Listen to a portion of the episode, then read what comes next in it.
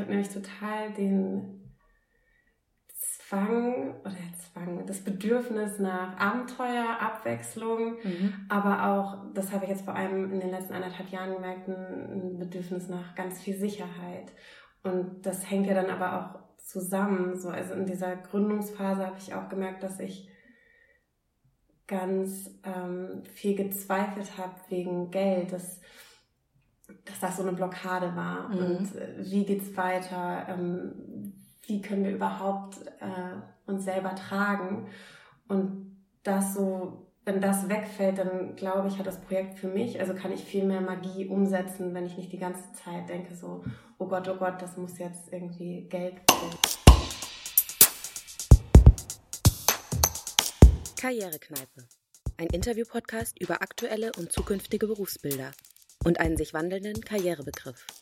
In diesem Podcast sprechen wir, Isabel, Fiona und Marie, mit Arbeitnehmerinnen, Arbeitnehmern, Selbstständigen, Unternehmerinnen und Unternehmern mit verrückten und weniger verrückten Berufstiteln über ihren Karrierebegriff und die Gestaltung ihrer persönlichen Lebensarbeitszeit. Moin, mein Name ist Fiona und ich habe heute Lena Bücker in der Karrierekneipe zu Gast. Lena und ich haben uns bei der Aufnahmeprüfung zum Masterstudium kennengelernt und obwohl wir dann jeweils an anderen Unis studiert haben, sind wir seither in Kontakt geblieben. Immer wenn wir uns wiedergesehen haben, gab es gefühlt ein neues Projekt, an dem Lena mitgewirkt bzw. das sie selbst initiiert hat. Lena hat eine Art, Menschen zu begeistern und von Dingen zu überzeugen, ohne irgendwie Druck auszuüben. Das hat mich immer beeindruckt. Ich wollte wissen, woher ihre Motivation kommt. Und gleichzeitig habe ich mich gefragt, welche Rolle eigentlich Sicherheit für sie spielt. Wie vereint sie Job und Nebenprojekte miteinander? Und gibt es eigentlich auch mal Frustmomente dabei? Das unter anderem hat sie mir in unserem Gespräch erzählt. Viel Spaß beim Zuhören. So. Achso, ich mache erstmal jetzt die Flasche auf. Sinn, wenn man trinken möchte. Prost, Lena. Schön, dass du da bist. Schön, dass ich da sein darf. In der Karrierekneipe. Was war denn die erste berufliche Richtung, die du bewusst eingeschlagen hast? Ähm, mein erster Job war Eisverkäuferin. Den habe ich auch sehr bewusst eingeschlagen, da Eis natürlich die allerbeste Süßigkeit der Welt ist. Stracciatella ist deine Lieblingssorte, hattest genau, du erzählt. Ja. Und was machst du heute? Heute bin ich bei äh, der New Work SE, bei Xing News, Relationship und Content Managerin und habe nebenher noch zwei Projekte. Einmal bin ich beim Impact Hub involviert. Das ist ein globales Netzwerk für Nachhaltigkeit. Und ähm, bei Society, das ist aus dem Impact Hub heraus entstanden. Ähm, das ist ein ehrenamtliches Projekt, wo wir verschiedene Veranstaltungen organisieren zu ähm, der Überfrage eigentlich, in welcher Gesellschaft wir leben wollen. Und da haben wir jetzt vor anderthalb Monaten eine größere Konferenz organisiert mit 60 Speakern, ganz vielen Workshops, tollen ähm, Essenssachen, nachhaltigen Sachen, die man ausprobieren konnte. Und äh, ja, hatten da tatsächlich 800 Leute und das war ganz, ganz wunderschön. Und das hast du alles oder machst du alles neben deinem Vollzeitjob bei Xing? Genau. Und bei Xing ähm, sag nochmal genau, dein Titel heißt Content and Relationship Manager. Relationship und äh, Content. Andersrum, Manager, okay. Genau. Was verbirgt sich dahinter? Ähm, also übersetzt heißt es äh, Beziehung und Inhalte und das mache ich tatsächlich auch. Also wir sind bei Xing News eine Redaktion, eine kleine, die ähm, verschiedene Formate ähm, betreut. Das ist einmal Xing Talk, das ist ein Videoformat. Dann haben wir Xing Klartext, wo wir Debatten machen ähm, zu verschiedenen New Work-Themen. Ähm, genau, dann haben wir noch den, das Format Xing Insider, wo wir verschiedene Experten und Expertinnen haben, die für ihre Branchen stehen und da ihre Meinung und Ideen und New Work-Modelle auch teilen. Mhm. Und da arbeitest du Vollzeit seit wann? Seit sechs Monaten jetzt. Und nebenbei wie organisierst du dich, wenn du so viele Projekte hast quasi? Ähm, also Messiety war tatsächlich ein bisschen viel am Ende, aber das hat sich tatsächlich gar nicht wie Arbeit jetzt angefühlt, sondern wir sind ein ganz tolles Team von 14 Menschen. Wir haben mit drei Leuten angefangen und das ist dann ganz organisch äh, gewachsen und da hat jeder seine Kompetenzen eingebracht. Und so natürlich auch das, wo du irgendwie im Flow bist und Spaß dran hast. Und ja, wie ich mich organisiere. Wir haben da regelmäßige Meetings gehabt und am Ende natürlich ein paar mehr. Und dann, äh, ja. und wie lange habt ihr gebraucht, um das zu organisieren? Also wie lange habt ihr daran gearbeitet? Fast ein Jahr. Aber das war natürlich ein Prozess. Also wir haben September 2018 zu dritt angefangen, Steffi, Johannes und ich. Und ähm, haben halt die kleineren Veranstaltungen organisiert, wie zu Themen wie Minimalismus oder Ernährung, äh, Impact Entrepreneurship. Und ja, dann, also da sind, ist durch diese Veranstaltung ist es eigentlich entstanden, dass wir halt was Größeres machen wollen und so einen Riesentag von Austausch und so eine Art Klassentreffen von den ganzen Menschen, die irgendwie was bewegen und auch bewegen wollen, ähm, ja, zu veranstalten. Und äh, ja, dazwischendurch waren auch mal Pausen, dass wir uns länger nicht gesehen haben, aber dann haben wir auch mal ein Wochenende durchgearbeitet und äh, ja, langsam kamen halt die anderen Menschen dazu und ja, so war das irgendwie ein Selbstläufer, total schön. Und die Resonanz hat ja auch gezeigt, dass es total erfolgreich war. Ja, schönerweise. Also ich hatte es mir echt nicht schöner erträumen können. Wie viel Zeit hast du da reingesteckt? Also, und wie ist das machbar, überhaupt neben einem Vollzeitjob das zu organisieren? Ich habe das Gefühl, Hast du überhaupt geschlafen in dieser Zeit? ja, ich habe geschlafen. ich bin kein Vampir. Ja, also klar, das war, also wie gesagt, war viel. Ich habe äh, Vollzeit auch gearbeitet, aber ja, ich habe jetzt keine Familie und ich habe das auch mit Freunden gemeinsam organisiert. Also das ist, glaube ich, auch nochmal ein Faktor. Das mhm. ist, ja, dass, dass die Menschen, mit denen man das macht, dass man die gerne mag. Und von der Eisverkäuferin zu deinem jetzigen Job und diesen ganzen Projekten, wie bist du da hingekommen? Was lag so dazwischen? Eine Menge. Also ich komme aus Oldenburg ursprünglich. Da war ich dann die berühmte Eisverkäuferin. Ähm, genau, nach dem Abi war ich erstmal reisen. Also ich war in der 11. Klasse schon in Neuseeland im, im Austausch. Und dann bin ich nach dem Abitur nochmal mit meiner Zwillingsschwester nach Neuseeland gegangen. Und da waren wir ein bisschen ja, Work and Travel nennt man das ja, eher Travel als Work. Und dann ähm, habe ich danach noch in ein, ein paar Hotels gearbeitet, in Zypern, Spanien und Malta. Und danach habe ich mich dann entschlossen, nach Groningen zu gehen in Holland, habe da International Communication studiert mit ganz vielen unterschiedlichen Nationalitäten. Und dann habe ich mein Auslandssemester tatsächlich in Hamburg gemacht und habe ja beim, bei Kopf und Steine, die machen das Dockville Festival und das Artville, ein, ein Praktikum gemacht. Und äh, bin dann tatsächlich später auch wiedergekommen und war fünf Jahre Freelancerin beim, beim Dockville Festival. Und genau, dann war ich nochmal in, in Barcelona, habe dann Erasmus gemacht und bin dann aber nach, nachdem ich wieder in Holland war, nach Hamburg auch äh, gekommen und habe dann halt ja, beim Dockville gearbeitet, aber auch Freelancer-Projekte noch gemacht, wie zum Beispiel Märkte organisiert oder ähm, Kommunikation bei Plan International unterstützt. Und dann habe ich aber nochmal beschlossen, einen Master zu machen. Das war dann Kunst- und Kulturmanagement in Barcelona. Also da musste ich auch unbedingt nochmal hin und auch ist auch die beste Stadt, um Kulturmanagement zu studieren. Das war dann wieder mit vielen unterschiedlichen Nationalitäten, tatsächlich 27 Stück, wovon ich unglaublich viel gelernt habe. Warum ist das die beste Stadt, um Kulturmanagement Weil zu studieren? Weil so viel Kultur ist.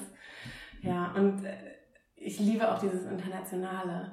Also, wo triffst du in einem Klassenraum 27 Nationalitäten mhm. und ja, kannst mit denen auch dich so austauschen. Das war ähm, Master, wo man auch schon Berufserfahrung haben musste und das war total schön, weil da, ja, also wir alle so unterschiedlich einfach waren, ganz unterschiedliche Altersklassen, Erfahrungen. Manche waren Künstler und manche waren Sängerinnen und ja, ganz äh, bunt gemischt auf jeden Fall. Und klar, es ist einfach eine wahnsinnig schöne Stadt. Direkt am Meer, ganz viel Natur drumherum und mhm. ja, viel Kultur auch. und dann bist du zurück nach Hamburg. Genau. Genau, und da bin ich relativ schnell beim Mindspace gelandet. Das ist ein Coworking Space, der kommt aus Israel ursprünglich und da, das war mit die erste Location in Deutschland und das habe ich dann mit aufgebaut von der Baustelle, ähm, ja, bis zum Ende eigentlich, bis es voll war mit 650 unterschiedlichen Mitgliedern, äh, Startups, Freelancer, größere Unternehmen auch. Und das war ganz, ganz spannend, in diese Startup-Welt rein, reingeworfen zu werden und auch von diesen ganzen Machern, Macherinnen umgeben zu sein. Und wie kam es dazu, dass du überhaupt reingeworfen wurdest? Ähm, Dein Bewerbungsgespräch war ja auch ein bisschen abenteuerlich. Stimmt, Hattest du mal erzählt. mal erzählt. genau. Ähm, ich habe einen Artikel in der in Grund, auf Gründerszene gelesen und da waren so schöne Bilder dabei und ich bin ein sehr visueller Mensch mit, ähm, ja, da war einfach ganz viel Kunst auf diesen Bildern und dann dachte ich so, ach schade, stand überall nur Berlin, Berlin und dann dachte ich so, ja, alles passiert immer nur in Berlin und dann stand ganz unten im Artikel halt so, ja, und auch bald in Hamburg. Und dann habe ich halt eine E-Mail geschrieben, also ja, und gibt es das wirklich bald in Hamburg? Und dann äh, hatte ich so einen Bewerbungsprozess, der irgendwie drei Tage gedauert hat, über Weihnachten am 24. Mhm. tatsächlich hatte ich ein Interview. Ähm, das waren dann so fünf verschiedene Interviews, die aber alle ganz kurz waren, mit noch so einer Case Study über Weihnachten. Und dann ähm, hieß es aber, ja, am 2.1. fliegst du nach Israel. Los geht's. Und das war total spannend, ja. Und dann warst du in Israel und was ist da passiert? Ja, also da habe ich dann ähm, die Leute natürlich kennengelernt, das Mindspace kennengelernt, wo das, also die Startup-Kultur in Tel Aviv ist total ähm, anders als in Deutschland. Also da hatte ich einfach das Gefühl, dass jeden zweiten Menschen, den ich getroffen hatte, die hatten irgendwie schon drei Startups gegründet. Und ja, das irgendwie zu begreifen, bevor man das aufbaut, ja, mhm. das, das war natürlich sehr wichtig. Und dann, ja, das war auch nur eine Woche. Und ja, dann sind wir zurück nach Hamburg und dann ging es los, genau. Das heißt, deine Hauptmotivation war auch schon nach Hamburg zu kommen und ja. gar nicht unbedingt, welcher Job das jetzt ist, oder? Genau, also ich bin davor schon, also nach Barcelona war ich dann schon in Hamburg und habe von aus Hamburg dann nach einem Job gesucht und wollte auch gerne in Hamburg bleiben, weil Hamburg natürlich eine, eine tolle Stadt ist und meine ganzen Freunde, meine Zwillingsschwester hier ist. Und ja, also viele Menschen auch, die ich einfach schon ewig kenne, dann in der Zeit auch hergezogen sind. Und ja, also wegziehen kann ich hier nicht so schnell. Und nach dem Mindspace ging es dann mit dem Impact Hub äh, weiter oder zwischendurch hattest du auch noch ein paar andere Stationen? Genau, also bei Mindspace habe ich dann äh, gekündigt, weil ich gerne selber was gründen mhm. wollte. Das war natürlich in dieser ganzen Startup-Welt irgendwann unumgänglich, dass, dass ich selber irgendwann was ausprobieren wollte. Und dann ähm, wollte ich gerne den Impact Hub nach Hamburg bringen. Das ist, hätte ich glaube schon gesagt, ein globales Netzwerk für Nachhaltigkeit, orientiert sich an den 17 Nachhaltigkeitszielen der UN, gibt schon in über 100 Locations auf der ganzen Welt. Und ähm, genau, das, das ist dann immer auch ein Coworking Space. Darin hatte ich ja dann echt Erfahrung ähm, verschiedene Programme wie Accelerator-Programme, dann mit ähm, Corporates auch zusammen Sachen aufbauen, wie man halt nachhaltiger wirtschaften kann. Und genau, ich habe mich immer gefragt, warum es das noch nicht in Hamburg gibt. Mhm. Ja, das kann man sich zu Recht fragen. ja, genau, das war also auch schon länger, hat mich schon länger begleitet, weil ähm, eine meiner besten Freundinnen da in, in, dem globalen Netzwerk auch angestellt ist. Mhm. Und auch immer gesagt hat, so, hä, warum macht Hamburg das nicht? Es gab schon verschiedene Gruppen, die das probiert hatten, in Hamburg zu eröffnen. Das hat dann immer irgendwie nicht geklappt. Und genau, meine Freundin aus Berlin Flora, mit der habe ich dann, haben wir dann beschlossen, dass wir das einfach mal probieren wollen, nach Hamburg zu bringen. Und dann hatten wir noch eine dritte Person, die ist aber leider dann, nachdem ich gekündigt hatte, nach drei Monaten ungefähr abgesprungen. Das war dann natürlich nicht so schön für mich, weil äh, Flora noch in Berlin war und ich ah. auf einmal ganz alleine war. Und das habe ich echt gemerkt, das mag ich gar nicht, alleine an Projekten mhm. zu arbeiten. Und dann habe ich so auf Zwang nach Mitgründern, Mitgründerinnen gesucht weil man muss zu dritt sein, um das eröffnen zu dürfen in, ah. in diesem Netzwerk. Und dann ähm, ja, habe ich niemanden gefunden und habe dann gedacht, okay, vielleicht ist jetzt tatsächlich nicht der Zeitpunkt. Hab noch mal, dann habe ich gedacht, ich mache jetzt was nur für mich und habe eine Weiterbildung gemacht in Innovationsmanagement, habe so ganz viele New Work Konzepte gelernt und habe gedacht, okay, dann schaue ich jetzt, was ich sonst noch machen kann. Wo hast du das gemacht? Also die ähm, Weiterbildung? Weißt du nicht mehr? Ist schon ein bisschen her. ähm, muss ich nochmal nachgucken. Die heißen irgendwas mit Business. Okay, naheliegend. ähm, genau.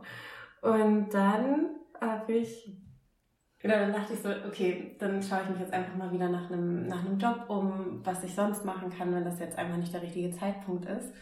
Und dann ähm, kam tatsächlich José aus Barcelona, hat mir mhm. eine Nachricht geschrieben und meinte, hey, ich habe gesehen, du willst einen Impact Hub nach Hamburg bringen. Ich ziehe nach Hamburg und ich möchte unbedingt den Impact Hub in Hamburg eröffnen. Das war echt total der schöne Moment, weil ich gedacht habe, so unsere ganze Arbeit äh, geht jetzt in den Mülleimer. Und dann äh, ja, haben wir uns getroffen, das hat auch gepasst. Und dann haben wir tatsächlich noch eine dritte Person gefunden, den, den Boris. Und da muss man, also der Impact Hub hat ja jetzt auch eröffnet tatsächlich. Mhm. Und da muss man wirklich sagen, Boris und José haben so eine großartige Arbeit geleistet, das jetzt wirklich auf die, auf die Beine zu stellen. Und da bin ich absolut dankbar für, weil ich dann für mich in der Zeit tatsächlich ähm, gemerkt habe, dass ich mit dieser ganzen Unsicherheit nicht so gut umgehen kann und dass ich lieber das als Sidepreneurship mache und nicht als äh, Vollzeitgründerin. Und dann bin ich nochmal in eine Agentur gegangen, der Gute Leute Fabrik. Das ist eine nachhaltige Kommunikationsagentur in der Schanze.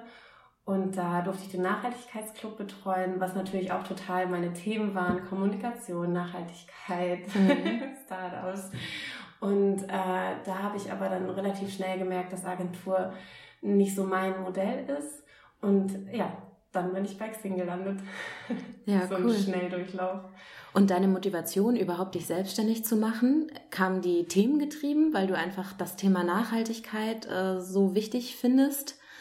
Oder, also ich meine, es ist ja auch immer mit einem gewissen Risiko verbunden und vielleicht auch einer gewissen Portion Mut, den Schritt überhaupt zu wagen. Wie kam das dazu? Also ich glaube, das ist immer ein Mix aus unterschiedlichen Sachen.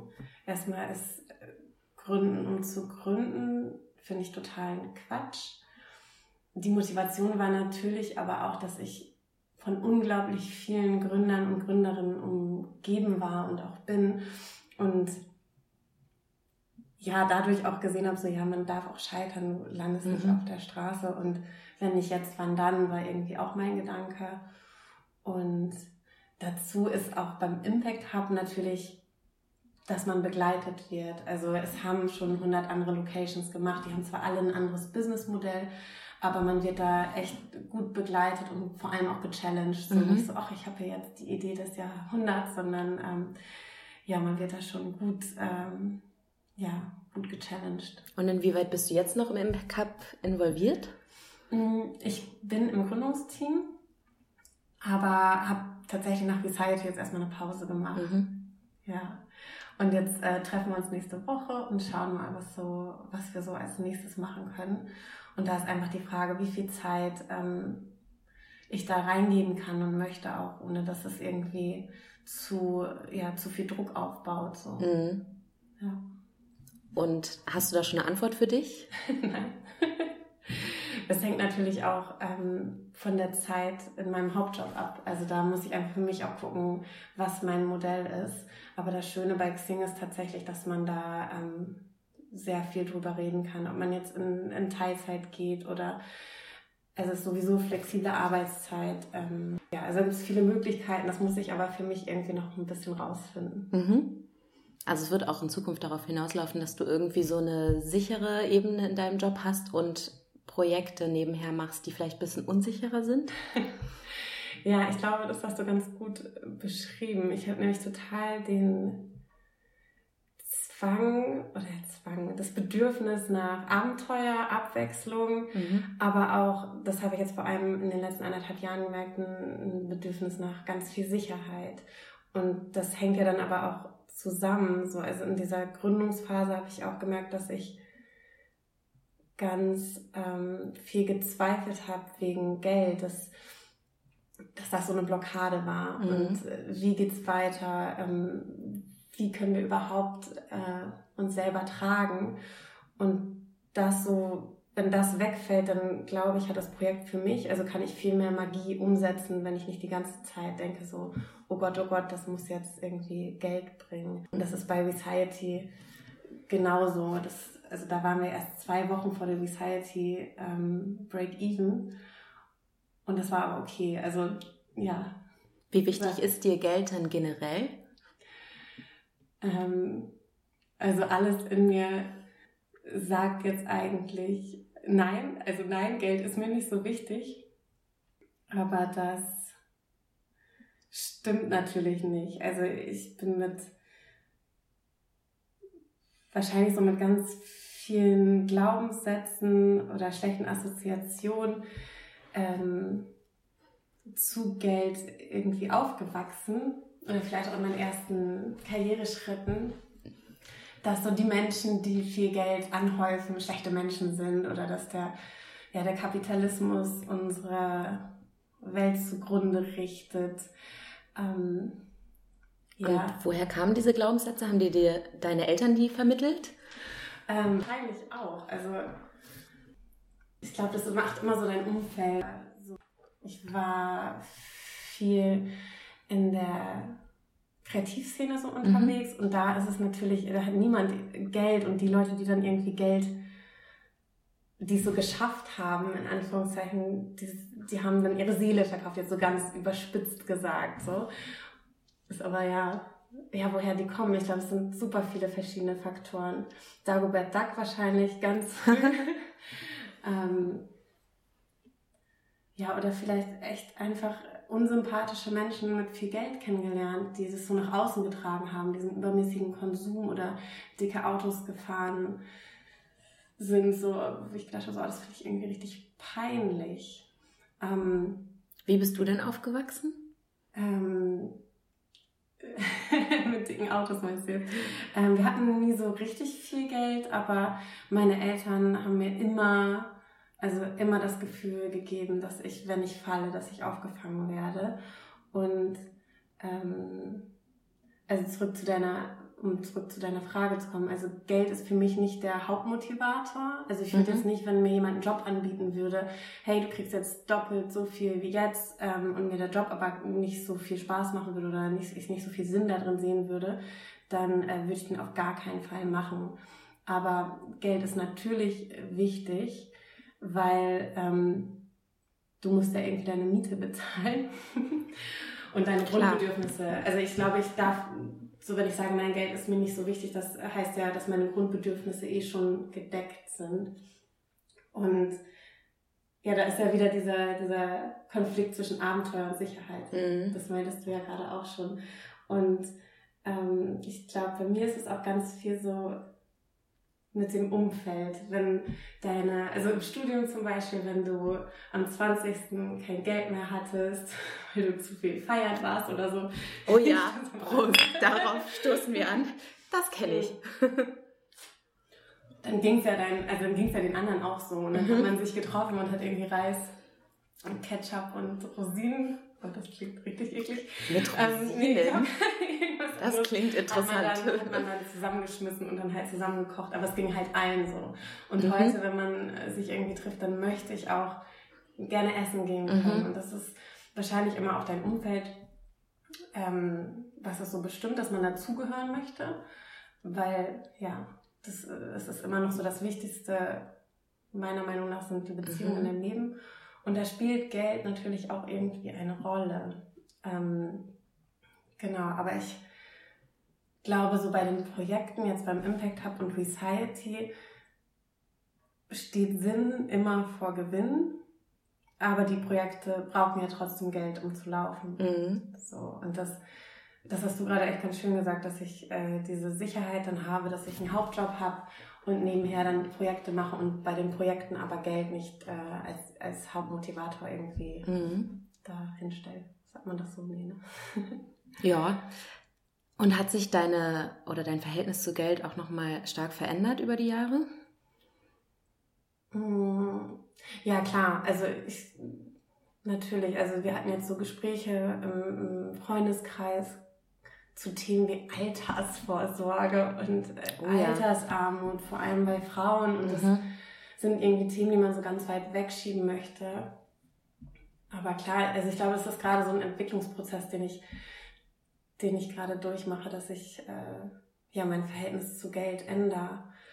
Aber ja, groß, also groß jetzt auch nicht. Also ich, ich boah, brauche nicht viel, ich möchte, ähm, ja, Zeit ist immer mehr wert als Geld und ich glaube auch, ich kann einfach nicht so tief fallen. Wir, wir wohnen in Deutschland und ich, ich mhm. ja, ich glaube nicht, dass ich so tief fallen kann und das ist irgendwie total schön, dass ich das auch von meinen Eltern mitbekommen habe, dieses Gefühl. Das stimmt auf jeden Fall. Wie sieht es denn bei dir mit Karriere aus? Was verstehst du unter dem Begriff? Mhm. Karriere bedeutet ja also das wollte ich herausfinden mit diesem Podcast, dass der Begriff sich so wandelt und nicht mehr höher, schneller, weiter, mehr Geld ist. Also das bedeutet es für mich tatsächlich nicht. Ähm, Trotzdem ist ja man ja mit einem gewissen Karrierebegriff auch sozialisiert worden. Ja, ja. Und die Frage ist, inwieweit kann man sich davon überhaupt frei machen oder auch nicht? Möchte man das? Und ähm, genau. Ja, ja, das möchte ich natürlich. Weil klar, die erste Assoziation in mir ist so mhm. höher, weiter, schneller, ähm, riesiges Team, ganz viel Geld und, ähm, und das alles, das ist, äh, das ist es für mich aber nicht. Also für mich äh, bedeutet Karriere schon eher was Richtung Selbstverwirklichung und aber auch, ja, dass man sich, dass man was Neues lernt. Also dass man immer ein bisschen aus seiner Komfortzone rausgeht und mh, mm, ja, was Neues dazulernen mhm. darf. Also das ist ja totales Privileg, dass wir in unseren Jobs was dazulernen dürfen. So. Das heißt, du würdest Karriere mit Lernen auch gleichsetzen? Mhm, ja, also ein Aspekt davon, klar. Ja, und der, also der Karrierebegriff allgemein verändert sich ja extrem. Ähm, also dieser Begriff neue Arbeit, New Work ist ja ein absolutes Buzzword, aber ich sehe das schon so. Also der, der Friedhof Bergmann hat das ja geprägt vor 40 Jahren mhm. ähm, und hat gesagt, dass, dass die klassische Lohnarbeit eigentlich nur so alt ist wie die industrielle Revolution. Und es ist ja auch, also ja, also dass, dass man sich der Arbeit unterwirft als Mensch und das müssen wir ja heutzutage eigentlich gar nicht mehr. Und dass wir das eigentlich umdrehen können und dass die Menschen wirklich das finden, was sie, was sie wollen. Und ich sehe da drei Faktoren, die das einfach absolut beschleunigen jetzt in, in den letzten Jahren. Das ist einmal der Demografiewandel, dass, ja, dass dadurch der Fachkräftemangel extrem bestärkt wird. Mhm. Und ja, das, das sagt ja auch in einem Trailer, halt Digitalisierung, Automatisierung und dass dadurch halt dieser Wertewandel kommt, dass, dass wir überlegen, was wollen wir eigentlich wirklich. Und das ist ja total die schöne Frage, die wir uns stellen dürfen und dann auch hoffentlich finden. Ja, und wie wichtig ist dir das auch im Privaten? Oh, super wichtig. Also inwieweit trennst du auch Beruf und Privatleben? Ist dir das wichtig eigentlich, dass du auch nach Hause kommst und sagst, so jetzt habe ich Feierabend? Mhm. Ich identifiziere mich, glaube ich, schon viel mit dem, was ich beruflich mache. Aber ich habe das gerade so im letzten Jahr gelernt, dass ich Feierabend habe. Mhm. Ja. Und hast du einen gewissen Ausgleich dann dafür? Also hast du ein Hobby oder ich weiß nicht genau, wie Nein, gestaltest eine du das? Sehr langweilige ähm, ja, Hobbys. Äh, klar habe ich Hobbys. Also ich ähm, ja, mache gerne Sport. Ähm, Sportsclub kann ich jedem empfehlen. Da kann man immer die neuesten äh, Yoga-Studios und Saunen vor allem auch entdecken. Ich bin absolut saunasüchtig. Ähm, ja, ich entdecke unglaublich gerne. Also ich bin super neugierig. Ähm, ja, aber gehe auch total viel auf Kulturveranstaltungen und äh, ja, reise auch gerne. Mm, und singe und ja, jetzt ist so eine Liste wie in so einem Poesiealbum. Aber teilweise gibt es da ja auch Überschneidungen zu deinem Job, also mit deinen Hobbys wiederum, die du dann ja. einfließen lässt, oder? Also ich erinnere mich an Singen im Mindspace zum Beispiel. ja, aber das ist dann kein, kein Job. Wie ist ja. das denn eigentlich mit, du zeichnest ja auch gerne. Hast du mal darüber nachgedacht, sowas beruflich zu machen eigentlich? Witzig. Ähm, witzig, weil ich habe letztens in ein Poesiealbum tatsächlich zum Abschied von einer Kollegin geschrieben, was würdest du machen, wenn Geld gar keine Rolle spielen würde? Ah ja. Dann habe ich tatsächlich Künstlerin geschrieben, aber jetzt gar nicht mit so einem äh, Hintergedanken wie Zeichnen, sondern einfach komplett kreativ äh, irgendwas zu kreieren und zu machen.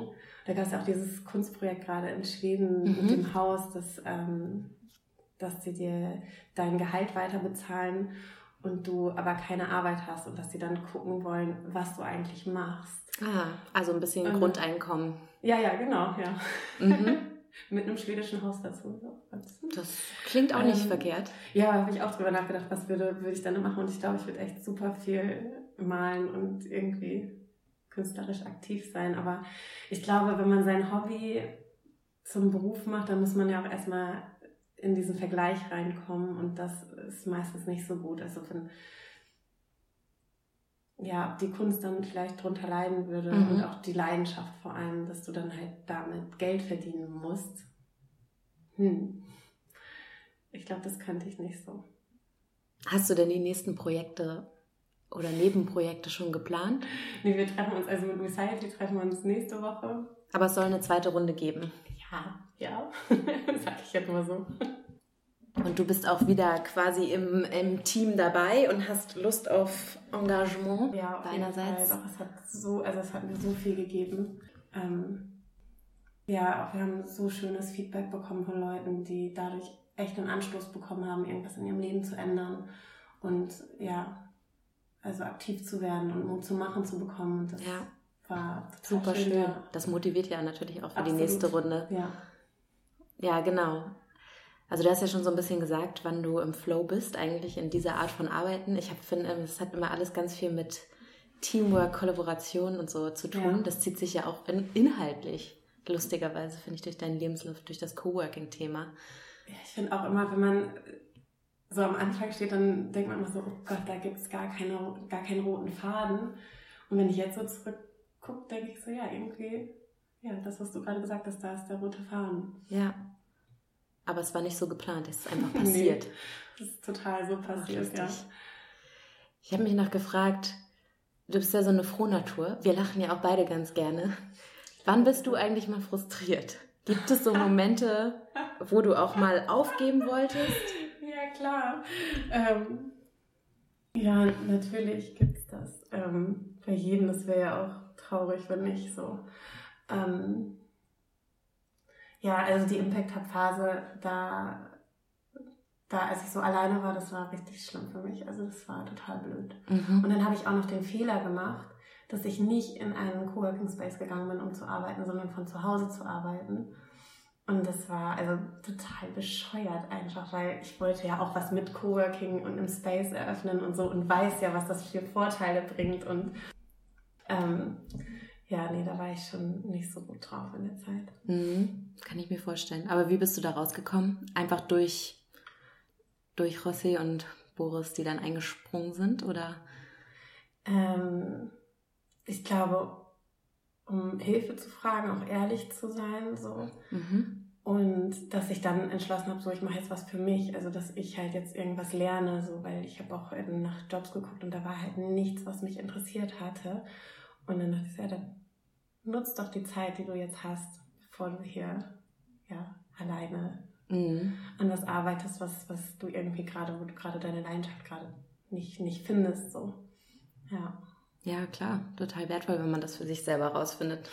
ja, aber also so andere, wenn man mal frustriert, also wenn ich frustriert bin, dann, ja, wie gesagt, ich bin saunasüchtig, das finde ich total, äh, hilft mir echt total. Und meditieren und Sport und ja, sowas alles. Achtsamkeit hatten mhm. wir auch bei der Recital World sehr dabei. Ist auch so ein super Buzzword, aber ja, ich probiere das schon in mein Leben zu integrieren ich finde, es macht auch was mit einem. Also es hilft einfach. Ziemlich schnell, lustigerweise, finde ich. Ja. Wenn man sich damit ein bisschen beschäftigt. Was würdest du denn der jüngeren Generation raten? die jetzt irgendwie der ins, jüngeren der, der jüngeren Generation, die, die Menschen, die jetzt quasi ins Berufsleben starten und sich fragen, welche Kompetenzen sind eigentlich wichtig für die Zukunft? Ja. Was mache ich eigentlich aus meinem Leben? Ja, das ähm, ist eine gute Frage. Ich glaube, nicht so viel nach außen zu gucken, sondern nach innen zu schauen, was man irgendwie selber gerne macht. Ähm, bei mir wollten nämlich alle Lehramt machen und dann dachte ich so, oh, Lehramt ist jetzt das, was man machen sollte und das wäre absolute Katastrophe für mich gewesen, weil dann hätte ich ja mein ganzes Leben dasselbe gemacht und ich probiere ja einfach gerne neue Sachen aus. Mhm. Mhm. Ähm, was ich total wichtig finde, ist Netzwerken, dass man ein Netzwerk aufbaut und ähm, sich traut zu fragen, vielleicht auch Vorbilder zu finden. Ganz viel Karrierekneipe hören natürlich. Super Tipp. Ja. Ähm, ja, aber ich glaube, das ist auch was, was mir gefehlt hat früher, Vorbilder. Also, dass man, das ist ja Wer sind denn Vorbilder für dich? Oh Gott. Jetzt mal ganz aus dem Stand, spontan. Ähm, also super viele Leute, die auf der Reciety World gesprochen haben. Ja, also Janina Alf zum Beispiel, die Hanseatic Health begründet hat, Kybra Jumusai. Ähm, ach, also da ist echt eine ewig lange Liste. Ähm, ja, ähm, aber sich da auch was zusammenzusuchen, so dass mhm. also es ist ja auch nicht eine Person, die dann alles verkörpert, mhm. was du irgendwie machen willst, aber sich zu trauen zu fragen so und das machen ja auch total viele Leute gerne irgendwie Mentorship und ähm, ja ihre Erfahrungen weiterzugeben. Es müssen ja nicht alle die gleichen Fehler machen so. Mm. Und dann ein, ein Modell, was ich total gut finde, was mir immer wieder hilft, ist das äh, Iki, Ikagai-Modell. Mhm. Das kenne ich nicht. Erklär mal. Erklär mal. Das kommt aus dem Japanischen und ist so, steht dafür, warum man morgens aus dem Bett kommt. So. Mhm. Ähm, und das hat vier, vier Komponenten. Also es sagt einem, also es, der Grundgedanke ist eigentlich so, nicht alles, was dir ähm, Spaß macht, wird bezahlt und nicht alles, was du kannst, macht Spaß. Mhm. Und dann gibt es vier Fragen, die man sich eigentlich stellen muss. Was macht dir, was macht dir eigentlich Spaß? Also Freude. Und dann guckt man nach außen, was, was braucht die Welt eigentlich? Und dann aber natürlich auch, was kann ich und was bringt Geld? Und da gibt es dann eine Schnittmenge. Mhm. Ähm, vielleicht kannst du das in die Show Notes. Das ist auf jeden Fall ein schönes. Auf jeden Fall, packen wir rein. Äh, ich weiß nicht, ob ich das jetzt so visuell gut erklärt habe. Aber es sind natürlich Fragen, die man sich auch im Laufe des Lebens immer wieder neu stellen muss, weil was kann ich, kann sich ja verändern oder was macht dir Spaß? Vielleicht macht dir irgendwas anderes in drei Jahren Spaß. Und das ist ja das Schöne irgendwie an der, an, dass die Arbeitswelt sich so verändert, dass man sich immer wieder neu orientieren kann. Mhm. Das ist tatsächlich ganz lustig, weil ich habe letztens gehört, man soll sich danach oder man soll mal schauen, was man in der Kindheit eigentlich gerne mhm. gemacht hat und was einem Spaß gemacht hat. Und dann nicht gucken, welcher Job bildet es ab, sondern in welchen verschiedenen Berufen finde ich dieses ja. Element wieder. Und das ist ganz lustig, dass wir jetzt einen Podcast machen, weil das tatsächlich was ist, was ich früher ständig gemacht habe. So mit dem Aufnahmegerät äh, irgendwelche Geschichten aufgenommen. habe immer alle meine Freunde gezwungen, das zu tun. Deswegen ist ja. es ganz witzig, dass man da jetzt ja, wieder so ein bisschen zurückkommt. Auch wenn das nicht mein Beruf ist, aber. Ja, aber ja. Also man muss sich ja auch fragen, ob man, ähm, wie man arbeitet, also wie man körperlich arbeiten möchte. Möchte man jetzt in einem Büro sitzen? Möchte man draußen sein? Möchte man mit Menschen arbeiten?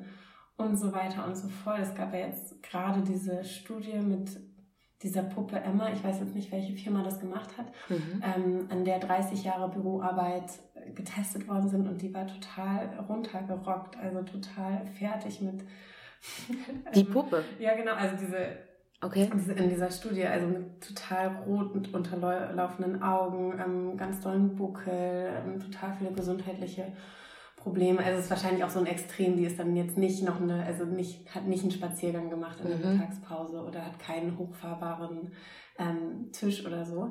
Aber ja, das ist halt auch eine Frage, die man sich stellen muss. Und das habe ich mir zum Beispiel, habe ich mich nie gefragt. So. Also ja, finde ich auch total spannend. Aber wer weiß, wie Meetings aussehen in, in zehn Jahren, so wahrscheinlich, ja, macht man die in, auf, auf dem Laufband oder so und dann hat man virtuell irgendwie mhm. jemanden vor sich. Aber das, ja, ist natürlich auch eine Frage, die man irgendwie beachten sollte. Und hast du sie dir jetzt gestellt? Also würdest du jetzt anders arbeiten? Ähm, ich arbeite jetzt zum ersten Mal wirklich viel am, am Schreibtisch und ich probiere das schon, mir so jedes Meeting wie es irgendwie geht, in den Park zu legen. Also Xing ist direkt beim Planten und Blumen. Und das, ähm, ja, finde ich schon schön, dass das geht. So. Meetings im Park? Ja. Wie läuft das dann ab? Walk and Talk. Mhm. Nein, wenn, ja, wenn ich mich jetzt mit, einem, mit einer Expertin treffe oder so, dass man vielleicht dann einmal da um den Block läuft und ja, das kommt immer sehr gut an. Also wenn man läuft, ist ja auch, sind die Gehirnzellen ein bisschen aktiver. Doch. Auf jeden Fall. In Bewegung, das funktioniert ja immer ein bisschen, ja. kommt man ja auch auf ganz andere Ideen oder Themen vielleicht. Ja. Du hast gerade noch das äh, Netzwerken mhm. erwähnt. Ähm, also Leute fragen, sich gut vernetzen.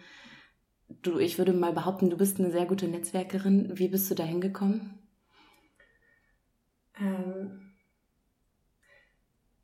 ich weiß gar nicht, ob ich eine gute Netzwerkerin bin. Ich ich interessiere mich einfach für Menschen. Mhm. Und ich äh, gehe gerne auf Veranstaltungen und höre gerne die Geschichten von, von Menschen. Ich, also ich habe jetzt nicht so den Netzwerktipp. Ich glaube, sich zu zwingen, jetzt irgendwie Leute anzusprechen, ist auch nicht das Richtige. Also manche machen das, man kann ja auch online netzwerken, so. Man muss ja auch nicht immer auf alle Veranstaltungen gehen alleine und dann Leute ansprechen. Aber klar, es gibt super viele schöne Veranstaltungen, wo man ähm, tolle Menschen kennenlernen kann. Auch vor allem für Frauen gibt es tolle Netzwerke. Kann ich Frauenmacht empfehlen oder auch 12 Minuten. Mhm. Ähm, ja, aber also so einen Tipp habe ich jetzt nicht, glaube ich. Braucht es denn Mut fürs Netzwerken? Also ich weiß noch, dass ich eine Zeit lang mich immer schwer getan habe, weil ich auch nicht wusste, welche Themen sind jetzt irgendwie spannend, worüber soll ich denn mit den Leuten reden? Mhm. Also bei Veranstaltungen ist es natürlich total easy, weil man über die Veranstaltung reden kann. Ähm, naja, ich glaube, wenn du irgendwie ehrlich bist und ein paar Fragen hast und eh irgendwie gerade, also wenn du netzwerkst, hast du ja vielleicht gerade irgendwie ein Thema und sich aber auch immer zu überlegen, was kann ich eigentlich gerade anbieten, so, dann habe ich doch einen Netzwerktipp, juhu. ähm, also das, dass man vielleicht erst ans Geben denkt als ans Nehmen, dass du denkst, mhm. so, hey, wie kann ich den eigentlich unterstützen? Und danach ergibt sich ja meistens dann auch was anderes noch. Auf jeden Fall, ja, ja das stimmt. Und äh, digitales Netzwerken, wie wichtig findest du es auf Social Media und genau in Social Networks präsent zu sein? Er kommt immer auf, auf das Berufsbild an, glaube mhm. ich. Ähm, ich glaube, dass es immer, immer wichtiger wird, Selbstmarketing zu betreiben vor allem im digitalen Bereich. Und ich finde es selber total schwierig, weil das ja immer so eine Grenze ist zwischen Selbstdarstellung und ähm, ja, irgendwie wirklich Inhalte zu treiben. Mhm. Und ja, ich glaube, da muss man so die Balance für sich selber finden, ja.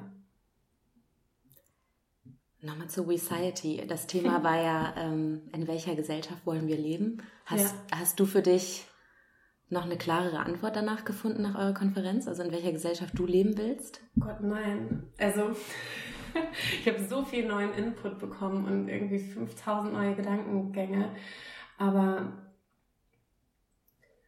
ja, also einfach in einer Welt, in der ähm, anders gewirtschaftet wird und anders miteinander umgegangen wird.